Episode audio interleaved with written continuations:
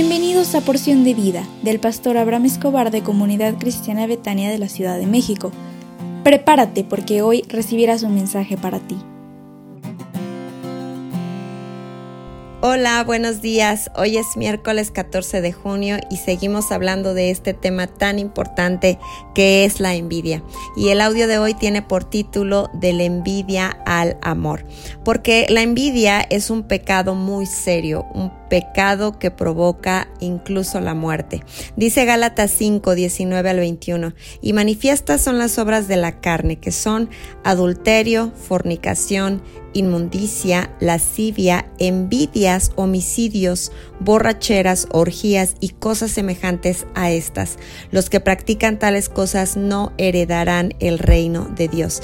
Y este pasaje menciona algunas obras de la carne y la envidia está seguida por otro pecado que son los homicidios. Dice la palabra que Caín mató a Abel por envidia.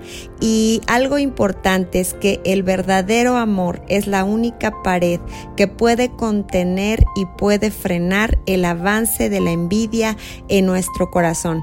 Porque dice Primera de Corintios 13, 4 dice, el amor es sufrido, el amor es benigno y el amor no tiene envidia. Entonces, si la envidia está produciendo sentimientos negativos hacia una persona, lo que tienes que hacer es elegir amarla aún más, porque el verdadero amor no tiene envidia. Es muy difícil sentir envidia de nuestros hijos, ¿no es cierto? O de nuestros padres. ¿Pero por qué? Porque los amamos. Jamás quisiéramos verlos fracasados o en necesidad.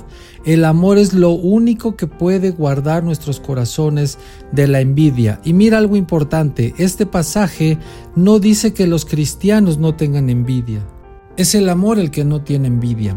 Entonces si nos dejamos gobernar por el amor más que por los sentimientos o las emociones, la envidia se irá de nosotros. Solo que esto no es automático, es una decisión, es un acto de voluntad.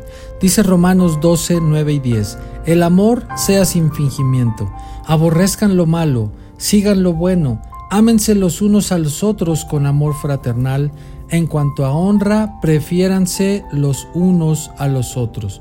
Por lo tanto, el amor es la única solución para superar la envidia y combatirla. Aprender a amar a esa persona y alegrarte en cada una de sus victorias, aunque incluso pienses que no las merezca. Ese es un verdadero amor, el cual es semejante al amor de Cristo que nos salvó sin merecerlo. Hoy es miércoles de oración y te esperamos con mucho gusto a las 8.30 por nuestra página de Facebook. Que Dios te bendiga y que la envidia salga de tu corazón. Que Dios te bendiga y pues bueno, hoy es 14 de junio, es cumpleaños de Pablo, mi esposo, y queremos felicitarlo y decirle que Dios lo bendiga y esté todo tiempo en su vida y en su corazón. Que Dios les bendiga. Nos vemos el día de mañana.